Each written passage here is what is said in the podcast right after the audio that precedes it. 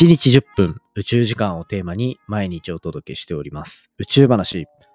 今回は中国がアメリカの月面開発計画にバッチリと寄せてきて2026年月の上でバチバチにやり合うことになりそう。そんなお話をしていきたいと思います。両国ともメインのミッションとして掲げている月面探査の計画2026年になんと同じクレーターにアプローチしていくと発表しました。一体どういう情勢になっているのか、そのあたりを整理していきたいと思います。ぜひ最後までお付き合いください。どうぞ。3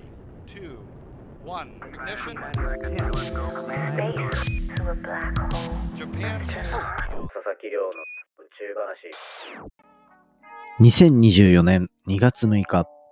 始まりました。佐々木亮の宇宙話。このチャンネルでは1日10分宇宙時間をテーマに天文学で博士号を取得した専門家の亮が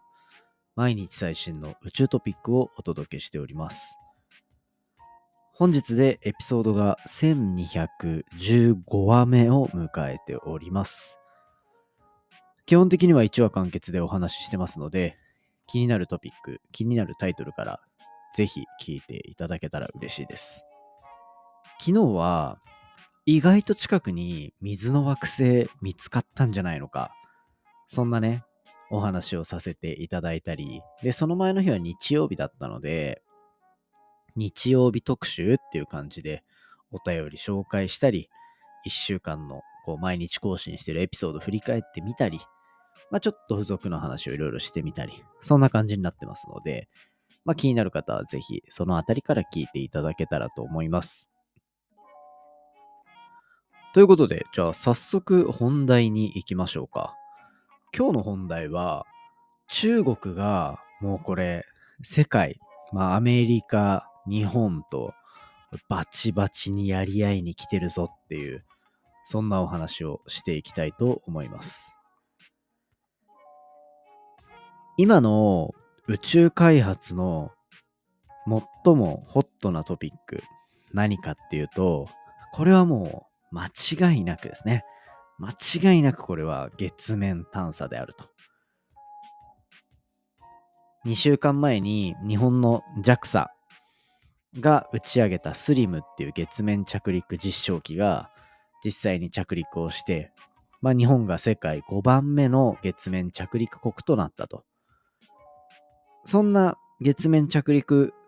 がどんどんホットになってきて、これからどんな風に世界の動きがいくのかっていうと、やっぱアルテミス計画っていうところを中心に、人が宇宙に宇宙に行って、そして人が月に行って、そこに基地を作って展開していって、そういった流れが見えてくるんですけど、そこに別角度から中国の計画が入ってきている。まあ、今回はこの辺りをちょっとお話ししていこうかなと思っております。で、これもうね、あれなんですよ。最新のニュースを見るとですね、先に面白いポイント言うと、2026年にアルテミス計画で有人宇宙探査、有人月面探査っていうのを行おうとしてるんですよね。今から2年後になります。その時に着陸を目指しているクレーターっていうのがあるんですけど、なんと同じ2026年に中国もそこに着陸する。人を送っていく。そんなところを計画しているっていうのが発表されたんですね。なので、これはもう一つのクレーターに合わせて、アメリカ側を中心としたアルテミス計画と中国を中心としたこの月面開発のプロジェクト。これがバチバチにやり合っているっていう。なんともね、これまだ計画段階ではあるものの、面白い流れになってきてるなぁと個人的には思うわけですね。いや、だって、すごくないですか ?2026 年っていうタイミングに合わせて、同じクレーター目指していくっていうところを合わせてくるあたりが、ね、これ多分中国の方が一応後だとは思うんですけど、やるなと。で、これ、なんで行き先がかぶっちゃうのかっていう話、ちょっと気になりませんか？それで言うとですね、今回、この着陸の目的地とされている場所、このクレーターが、まあ簡単に言うと、水があるだろうっていうふうに考えられている領域に当たるんですね。まあ、月面に人が行って何か探査をするってなったら、やっぱりそれなりに何か期待できる場所、成果が期待できる場所に向かっていくっていうことが考えられます。そんな中で、この、と名前がね、なんだっけな。名前がピークニア・シャックルトン。ピークニア・シャックルトンっていう、まあこれクレーターがあるんですけど、まあそのクレーターのこの着陸地、着陸候補地に相当するっていうところになっているわけなんですね。で、だからここを一緒に目指していく。で、実はこの2026年で被ったっていうところは、一部偶然っていう可能性もあるかなと思っていて、なぜかっていうと、まあ中国今回このタイミングで行くことを明らかにしたわけですけど、2024年の1月に入ってすぐぐらいの頃ですね。1月の上旬に、これ NASA の発表によって、これ本当は2025年に行く予定だったんだけど、2026年の9月にちょっとこう先延ばしにするっていうところを発表したんですよね。なので、こう、お互い多分プランニングはしていたけど、このアメリカ側と中国側、プランニングはしていたけど、まあ時期もそうだし、場所もかぶってしまったというような状況ですね。まあこう、スリムの着陸の時に話したみたいに、どうしても着陸場所っていうのは限られてしまうんですよ。スリムの能力によってピンポイント着陸っていうのが、まあ日本は技術的に可能になったわけですけど、他の国は相変わらず、やっぱりこう、誤差何十キロっていう範囲で月面着陸しなきゃいけないから、まずその平面な土地、広大な平面の土地っていうのが重要になってきて、で、その土地の中でもさらに近くのクレーターに水があるみたいな話とか、そのあたりが重要になってくるから、うん、もろもろの条件を考えると、まあそこまで被ること自体が不思議なのかどうなのかっていうと、うん、微妙なところなんじゃないかなっていう。お互いそこが一番いいと思ってたら、そりゃそうなるじゃないですか。誰から見ても一番いい場所だったら、そりゃ被るよな、みたいな。っていうところで、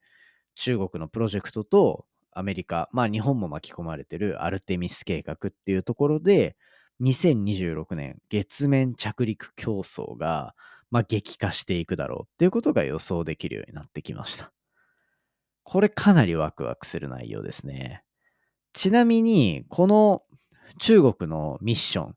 これはジョーガ、ジョーガ7号っていうミッションになっていて、このクレーターにアプローチしていく7号があるんですけど、まあ、これ、まあ7って言ってるぐらいだから、その次もあるし、その前もある。っていうところで、ちなみに、じゃあ、ジョーガ8号っていうのは一体どんなことをしようとしているのか。で言うと、これ南極の資源利用月の表面にある水っていうのは、南極付近に結構たくさん残ってるんじゃないかって言われていて、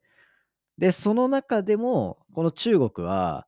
2026年に、さっき言ってたクレーターへのアプローチをした後ですね、2年後、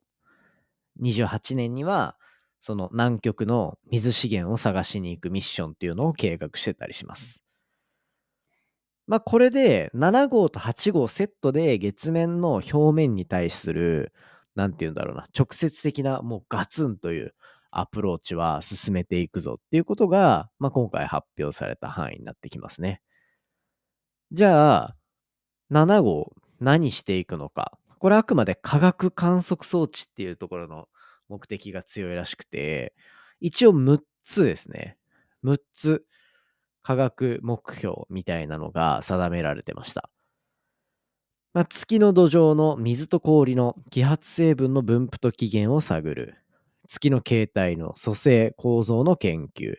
月の内部構造、磁場、熱特性の研究。で、4つ目が、月の南極の月表面環境の調査。5つ目、月を利用した地球磁気圏のプラズマ層の検出。で、そして6つ目、これは月と地球の間を結ぶ VLBI 測定実験。VLBI。これは、ベリーラージベースであれと、愛なんだったっけな。ね、っていうので、まあ簡単に言うと、この月と地球離れたとこにあるけど、2つの観測装置、例えば電波みたいなものの装置を組み合わせることで、それをまるでこう半径にしたような天体観測っていうのができるかもしれんみたいなところで、この最後のところはかなりこう多分、スリムとかクリズムの成功基準の話したと思うんですけど、まあ6番ぐらいはこれは結構エクストラサクセスとかそういったとこに組み込まれるような内容なんじゃないかなというのはな、なんとなくの想像では思いますね。一つだけなんかすごく、うん、難易度が高そう。まあ5番目と6番目が難易度高いかなっていう感じになってるんで、まあ、ジョーガ7号のミッションっていうのはもう本当にざっくり言うと、やっぱ月の地質調査っていう面が強そうですね。だからここから中国が世界中に対して月面一番知ってんのは俺らだぜっていう、そういうなんかポジションを見せてくる可能性があると思うと、かなり、まあ、ワクワク度合いは強くなってくるかなと思うので、まあ、ぜひ皆さん楽しみにしておいてください。こういう中国のニュース、ね、なかなか見つけられないんですけど、見つけたときは積極的に紹介していきながらね、お話ししていければと思います。ということで、今回は中国の2026年の月面探査ミッション、ジョーガ7号についてお話しさせていただきました。アフタートークです。そう、なんか中国の情報ってなかなか入ってこないよねっていう話もちょっとしたと思うんですけど、これはまあ、例えばアメリカの情報だったら、宇宙開発国として日本との距離感が結構近いんですよ。だし、まあ言語の壁も、まあ英語がわかるっていうところを考えると、まあそこまでないと。ただやっぱ中国の国内だけでしか出ない情報っていうのが、英語として英語のメディアで載ってくるかっていうところもそうだし、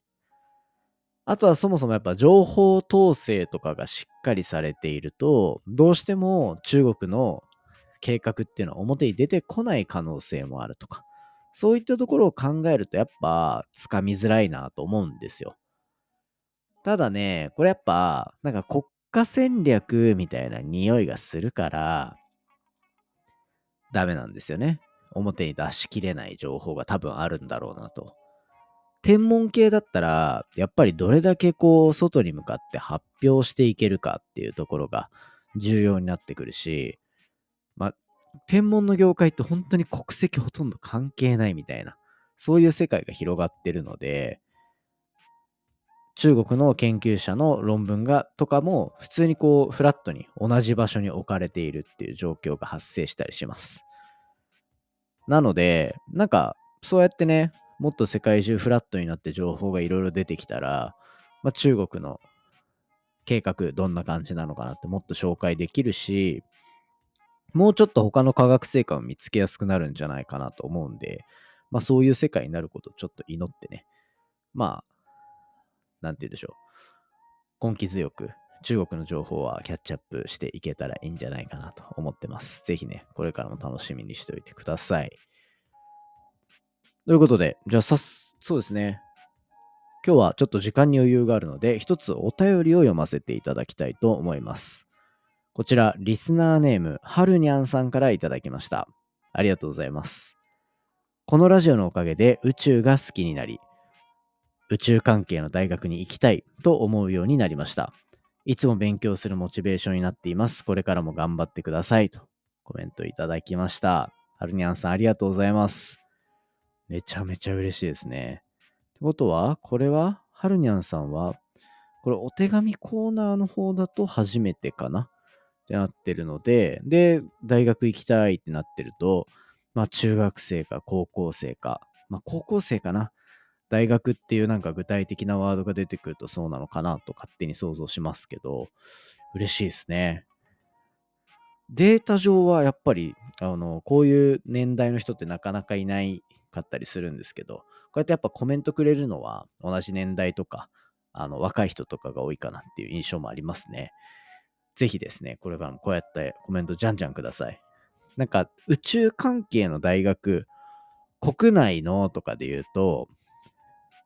宇宙が学べる大学っていうイベントとかあったりするんですよ。僕も大学院生の頃にその説明の登壇に行ったりしてましたね。そういうのもあるし、あとは、まあその中でもさらに JAXA と共同研究できるよとか、国立天文台と共同研究できるよとか、なんかそういうくくりも実はあったりするんですよね。だからちょっとこのあたりは、なんかちょっと深く調べてみると面白いかもしれないですね。あ、もう、あれかな？なんかツイッターで、そうそう、あの、僕が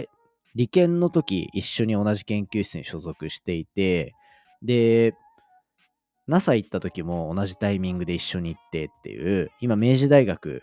で働かれてる佐藤さんって方がいるんですけど、佐藤さんがこの間なんかツイッターで、その宇宙が学べる大学とか、で、その中に加え、その中で JAXA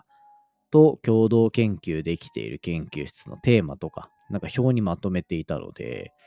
どっかの資料だったのかな？かちょっとそちら紹介してみましょうか。ちょっとじゃあ明日のエピソードは、はるにゃんさんのこのコメントをいただいて嬉しかったので、そういうお話ちょっとしていこうかなと思ってます。日本国内で宇宙を学ぶにはどういうパスがあるのか、そんなところを一緒に考えていけたら面白いかなと思ってます。ぜひ明日も楽しみにしておいてください。今回の話も面白いなと思ったら、お手元のポッドキャストアプリで、フォロー、フォローボタンの近くにある星マーク、こちらでレビューいただけたら嬉しいです。番組の感想や宇宙に関する質問については、Twitter のハッシュタグ宇宙話、または Spotify の Q&A コーナーだったり、概要欄のお便りフォーム、Apple Podcast のレビューのコメント欄からじゃんじゃんお寄せください。それではまた明日お会いしましょう。さようなら。